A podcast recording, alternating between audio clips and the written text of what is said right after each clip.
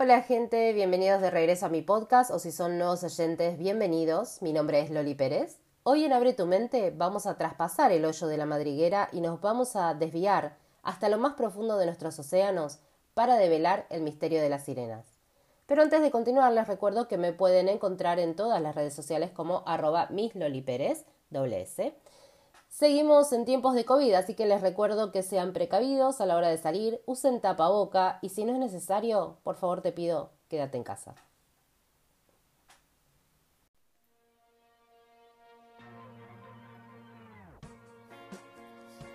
¿Qué es eso que acecha en la soledad? Que dispara tu instinto de supervivencia. Eso que no te atreves a mirar que percibes en el ángulo de tu ojo. No te des vuelta. No respires. No pestañees. Solo abre tu mente y pregúntate. ¿Y si fuera cierto? Misterios, teorías, conspiraciones con la mirada singular de Loli Pérez. Abre tu mente, el podcast que te va a cambiar la forma en que ves el mundo. Encontralo todas las semanas en Spotify y demás distribuciones. Abre tu mente, conducido por Loli Pérez.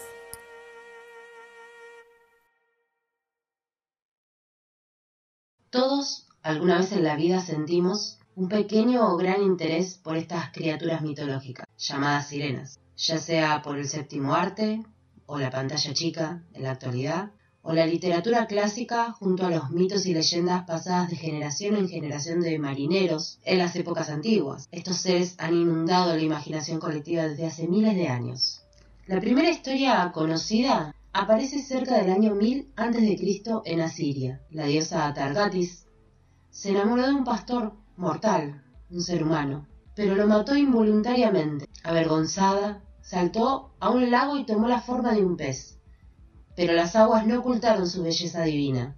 Desde entonces tomó la forma de una sirena, humana sobre la cintura y pez por debajo. Los griegos reconocieron a Targatis bajo el nombre de Derketo. Pero no es la única vez que se habló de sirenas en la antigüedad. Las colecciones de Las Mil y Una Noches contienen varias leyendas con gente de mar. Las sirenas aparecen también en el folclore británico como malos augurios tanto previniendo el desastre como provocándolo. Varias variantes de las baladas de Sir Patrick Spence muestran a una sirena hablando con los barcos condenados y en algunas versiones les dice que no volverán nunca a tierra. En el folclore europeo hay una criatura de agua dulce muy similar a la sirena que es Melusine y en ocasiones se la muestra con dos colas de pez o con la mitad inferior de una serpiente. Pero quizás el mejor ejemplo conocido de sirenas en la literatura es probablemente el cuento de hadas de Hans Christian Andersen, La Sirenita, publicado por primera vez en 1837. La diferencia sustancial con la película de Disney que tanto amamos es que al final la bruja, Úrsula en el caso de Disney, le da un cuchillo a las hermanas de Ariel para que ella pueda volver a ser sirena, aunque para esto debe matar al príncipe quien está comprometido con una princesa de un reino vecino, no con la misma Úrsula disfrazada de princesa como en la versión de Disney. Pero la sirena aún ama al príncipe y no puede dañarlo. Arroja el cuchillo al mar y salta tras él, comenzando a disolverse en espuma marina. Entonces se convierte en una de las hijas del aire, seres eternos, que se esfuerzan por conseguir un alma inmortal, haciendo buenas acciones en el mundo de los hombres. China, Rusia, la cultura hindú son algunos de los otros pueblos que mencionas a estos seres mitológicos entre sus historias. Una cueva en Egipto contiene pinturas rupestres que muestran a hombres y sirenas conviviendo, sirenas con lanzas y hombres con lanzas, en algún momento antes del, año 546 a.C., el filósofo milesiano Anaximandro postuló que la humanidad surgió de una especie de animal acuático. Pensó que los humanos, que, comenzamos, que comienzan su vida con una prolongada infancia, no podrían haber sobrevivido de otra manera. Una teoría que no tomaría popularidad hasta hace un par de años atrás, con dos documentales. El primero, Mermaid The Body Found. Mermaids The Body Found o Sirenas el, el cuerpo encontrado está catalogado como un docu-fiction, aunque antes decía mockumentary, que vendría a ser algo así como un documental de mentira, según Wikipedia, donde se postula esta teoría de la hipótesis del simio acuático. Es un documental de más de dos horas que, como les decía, se emitió el 27 de mayo de 2012, pero no fue el único porque tras Mermaids The Body Found está también el segundo documental llamado Mermaids The New Evidence, que revisita nuevamente los hechos nombrados en este documental, en este primer documental. También está catalogado como un docufiction, pero se estrena un año después. En el primer documental lo que muestra de manera muy dramática, por supuesto, porque es un documental para televisión y tiene que estar armado de determinada manera, como un grupo de científicos descubren algo que se llama el bloop, ¿sí? Es un, un sonido en el fondo del mar que no son delfines y no son cetáceos y no es nada parecido a los que se ha escuchado hasta el momento. ¿Sí? Han tratado de de distinguir dentro de este documental, de este sonido, perdón, eh, lo que serían voces y se escuchan como miles de voces.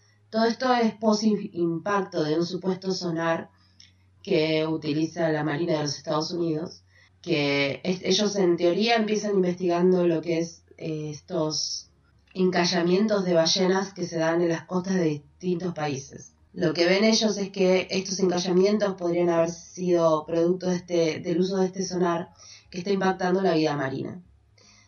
Y la está impactando a niveles que quizás eh, ellos mismos no pensaban. Cuando digo ellos mismos hablo de la Marina de Estados Unidos. Dentro de este documental se ve también un video de, la, e, de hace muchos años, ¿sí? cuando los celulares eran chiquitos, muy, muy, muy chiquitos y casi ninguno tenía cámara. Un chico grabó un video de una supuesta sirena que había encallado junto con los cetáceos y que fue eh, recuperada por la Marina de los Estados Unidos. Todo esto es, por, por supuesto, hipotético. No tenemos pruebas de que sí fue.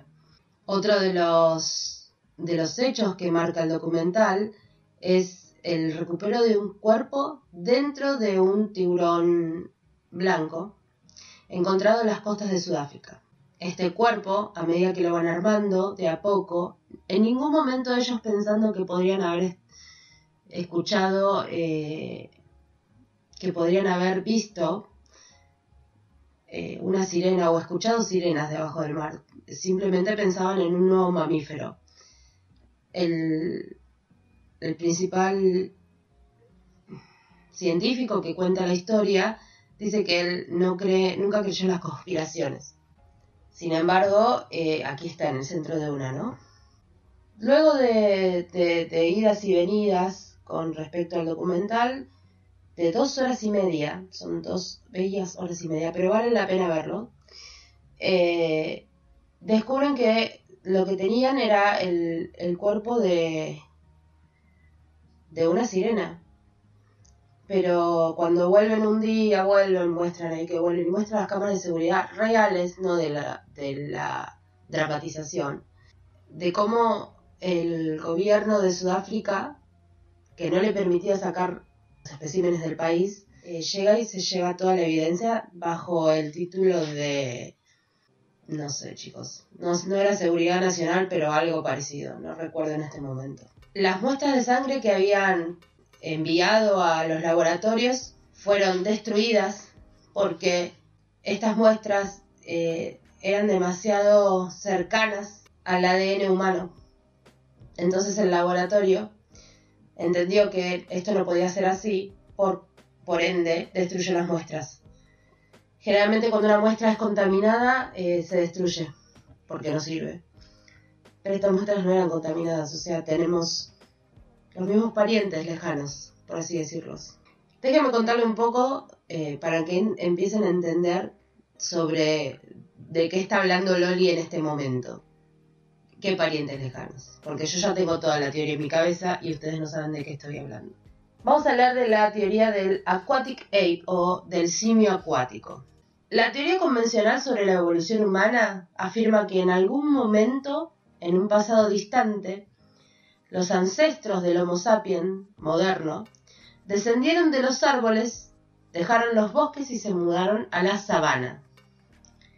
En este ambiente, la mayoría de los cambios evolutivos que nos separan de los simios ocurrió. Pero hay una opinión minoritaria en el campo de la antropología que no está de acuerdo con esto. Ellos dicen que en el momento en que nos mudamos a la sabana, ya habíamos pasado por una gran parte de la evolución, ya que un cercano antepasado del Homo sapiens experimentó una fase acuática. Esto se conoce como, les decía recién, como la teoría o hipótesis del simio acuático. Según sus defensores, nuestros antepasados habrían pasado una gran cantidad de tiempo en el agua, quizás la mayor parte del día, y habrían comenzado a exhibir ciertas adaptaciones evolutivas a este estilo de vida. Antes de que estos atributos pudieran desarrollarse plenamente, las circunstancias los obligaron a salir a los antepasados fuera del agua y adentrarse en la sabana. Los defensores de esta teoría citan que varios atributos de los seres humanos modernos son compartidos con los mamíferos acuáticos,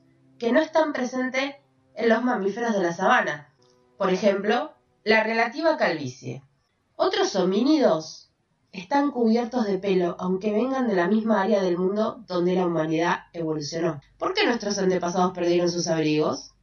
Según la teoría del simio acuático, fue porque ellos estaban pasando mucho tiempo en el agua y como con otros mamíferos acuáticos, todo ese pelo se fue en el camino, no lo necesitábamos. El bipedismo. La habilidad de caminar sobre dos piernas nos da grandes ventajas sobre otros animales, es decir, la capacidad de movernos a grandes velocidades sin tener que dejar de utilizar nuestras manos para el uso de alguna herramienta o arma. Pero los partidarios de la teoría del simio acuático dicen que esta adaptación no evolucionó en la sabana, sino en el océano. Un cuerpo vertical nos daría a nuestros antepasados una ventaja que se trata de llegar a la superficie y respirar al aire o mantener sus cabezas fuera del agua cuando vadean en aguas poco profundas. La grasa corporal. Los seres humanos tienen más grasa que cualquier otro primate y ganan grasa a un ritmo excepcional en comparación con otros mamíferos. Yo entiendo que esto puede deberse a la cantidad de comidas rápidas y horas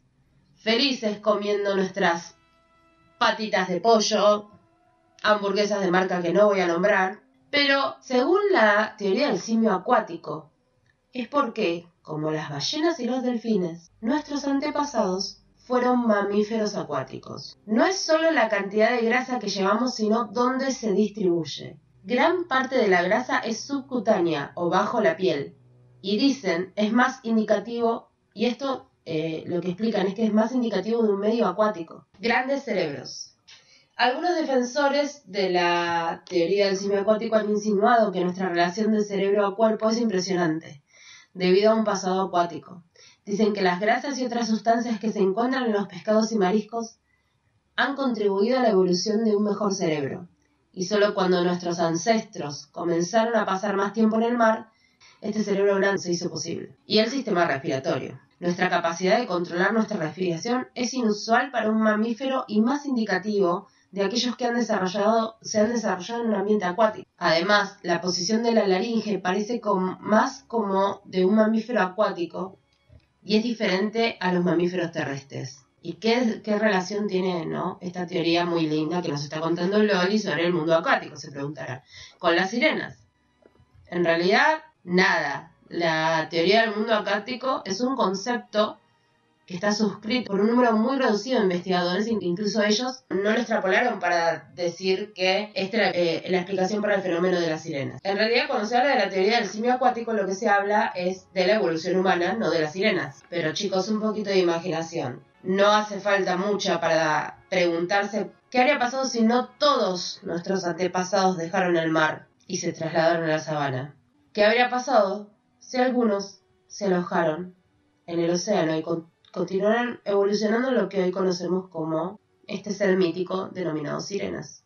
Esta teoría definitivamente presenta una explicación convincente de cómo puede haber evolucionado una, criatura humana totalmente acuática. Y sobre eso déjenme contarles algo porque yo sé que me van a decir, esto no tiene nada que ver, que tiene que ver, nosotros no estamos emparentados con las sirenas, bla, bla, bla.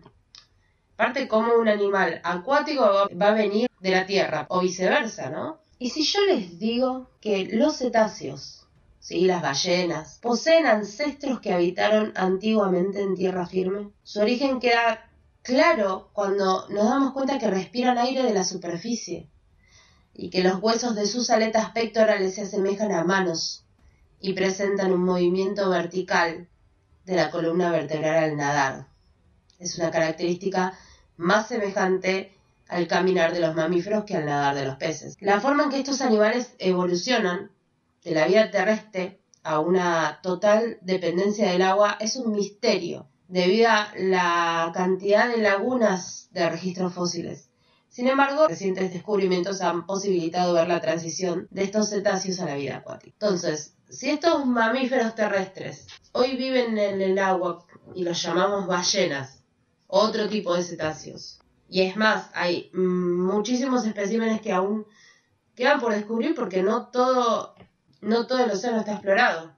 ¿Por qué no podría haber un grupo de Homo sapiens de la antigüedad haberse quedado en el mar? y haber dicho, no, yo no me voy a la sabana con ustedes, me quedo acá que yo ya conozco esto. Y evolucionaron en dos especies totalmente distintas. Nosotros nos comunicamos a través del habla. Ellos se pueden comunicar como los delfines a través de, del sonido. Y en esa nota les voy a hacer escuchar el bloop, que es este sonido que se escucha en el fondo del mar Vamos a cortar un poco la música. Porque quiero que lo escuchen. Estos no son ballenas, no son delfines. Es algo totalmente nuevo.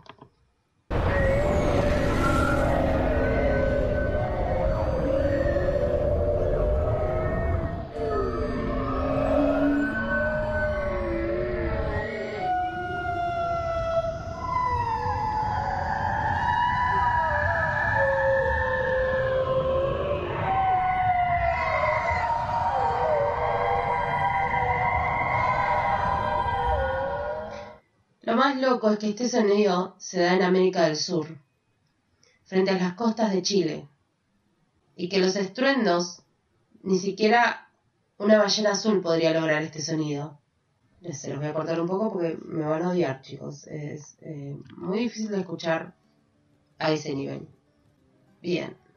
Tenemos una teoría que postula que nuestros antepasados vivieron en el agua o, y tuvieron que adaptarse para pasar tiempo en el agua para no morir de hambre, para sobrevivir. Tenemos cetáceos que provenían de la tierra firme. Y los que les voy a contar ahora es una gran cantidad. Un esfuerzo, no diría sobrehumano, pero importante, de la National Oceanic and Atmospheric Administration, conocida como NOAA, por sus siglas en inglés, la Agencia Federal de Oceanografía de Estados Unidos, para la cual estos científicos trabajaban. Ellos estaban investigando los encallamientos de estas ballenas que aparecían en las costas de distintos lados. Pero a mediados de 2012, después de emitir el documental, esta agencia federal sintió la necesidad de declarar oficialmente que las sirenas no existen.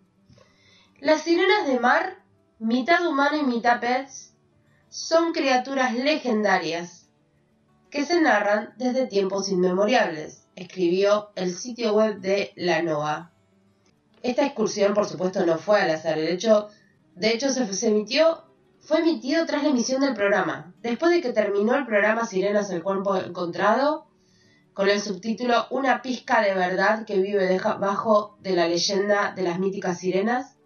Luego de esto es que la NOA hace esta declaración. Raro. Esas cosas son raras, chicos. ¿Con qué necesidad vas a hacer ese tipo de... Es como que yo salga mañana como agencia federal y diga, ¿saben qué? Las hadas no existen. ¿Con qué necesidad? O no sé, no se me ocurre ningún otro mítico en este momento, eh, animal o criatura. Criatura, digamos, lo que queda más lindo. No se me ocurre ninguna otra. Pero déjenme contarle que esos no fueron los últimos hechos, ¿sí? Sobre el tema de Noah. Supuestamente, el tema de que se base en una en que todos estos sitios como de Noah y del doctor Paul Robertson, que fue quien dio la cara eh, para, para, estar enfrente al, documental, del sitio murmursarelive.com, eh, las, las sirenas son reales.com, del otro sitio believingmermaids.com. Cuando van a cliquear esos links, van a recibir una bonita página del Departamento de Justicia y de la Seguridad Nacional de los Estados Unidos que dice que los dominios han sido dados de baja por la DOJ, que es el Departamento de Justicia de los Estados Unidos, debido como debido a un tema con, de corte eh, en Estados Unidos en la página de Wikipedia al principio decía documentary, ahora dice, eh, como les dije, docufiction. Todo, todas estas especulaciones sobre el tema de que estos dos documentales fueron como dados por falsos, ¿sí? Están basados en, en los reclamos de que este doctor Paul Robertson y el biólogo marino con el nombre de Brian McCormick no existen. Hay un sitio web que se llama, eh, creo que Time is Now o algo por el estilo, que se encargó de buscarlos. ¿Sí? Se encargó de hacer el trabajo fino. Ellos ponen en, su publicación, son difíciles de encontrar, pero existen. Muestran un pedacito de un documento de la Narragansett Bay National Statuine Research Reserve, algo como una especie de eh, investigación para la reserva marina, que está afiliada al NOAA, y si de acuerdo con ese documento hay listado un individuo que contribuyó al proyecto con el nombre de Brian McCormick. Si van a chusmear ahora el documento ya no está más. Pero los chicos hicieron captura de pantalla. Se nombra, bueno, se nombra a Brian en esa publicación. Y después dice que esa publicación fue sponsoreada por NOAA, para donde Brian y Paul trabajaban.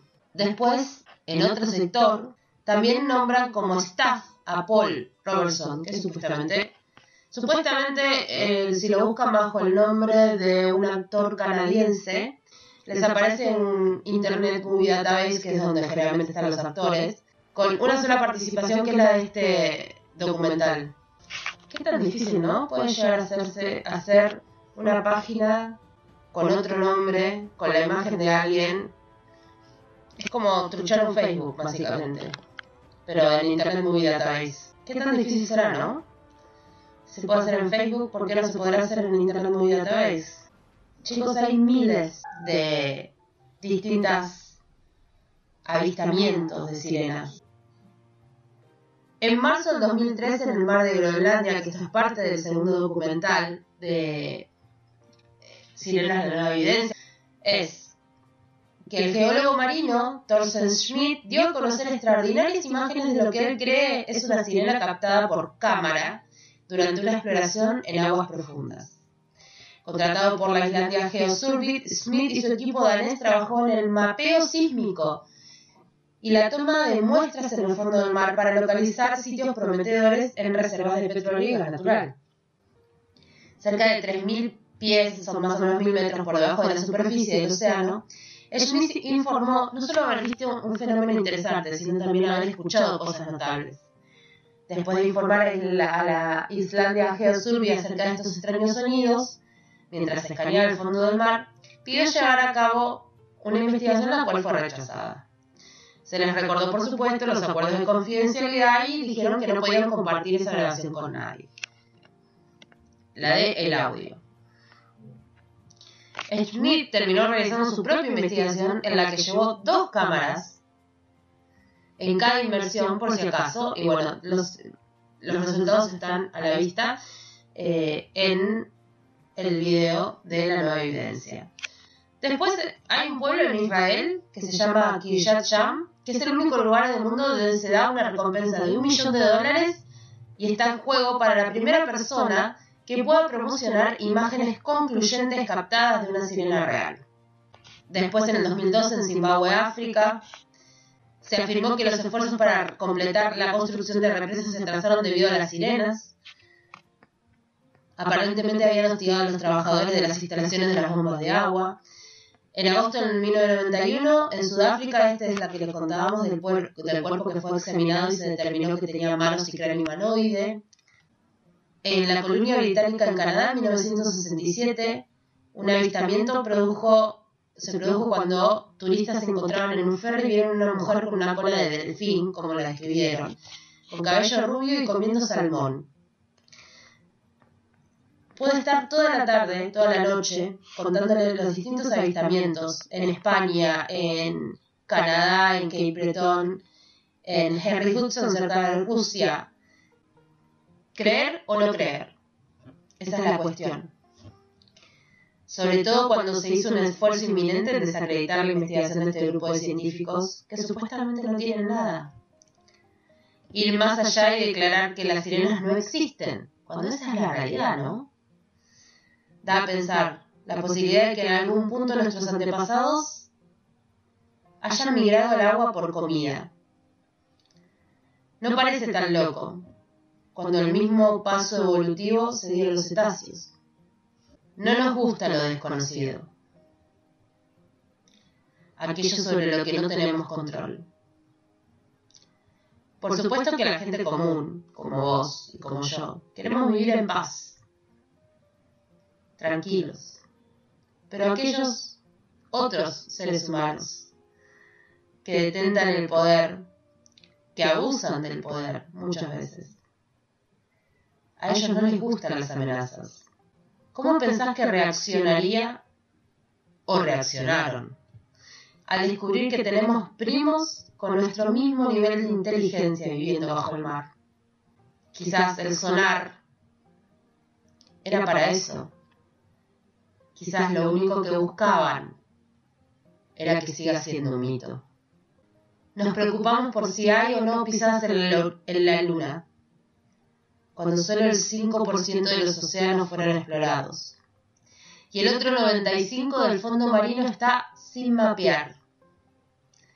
Si tenemos en cuenta que solo el 71% de nuestro planeta está cubierto por agua, ¿qué tanto sabemos en realidad? comunidades enteras de sirenas y tridentes podrían vivir en el océano profundo sin que nosotros lo sepamos. Como siempre, todo se resume a una sola pregunta. ¿Y si fuera cierto? Mi nombre es Loli Pérez y esto fue Abre tu mente.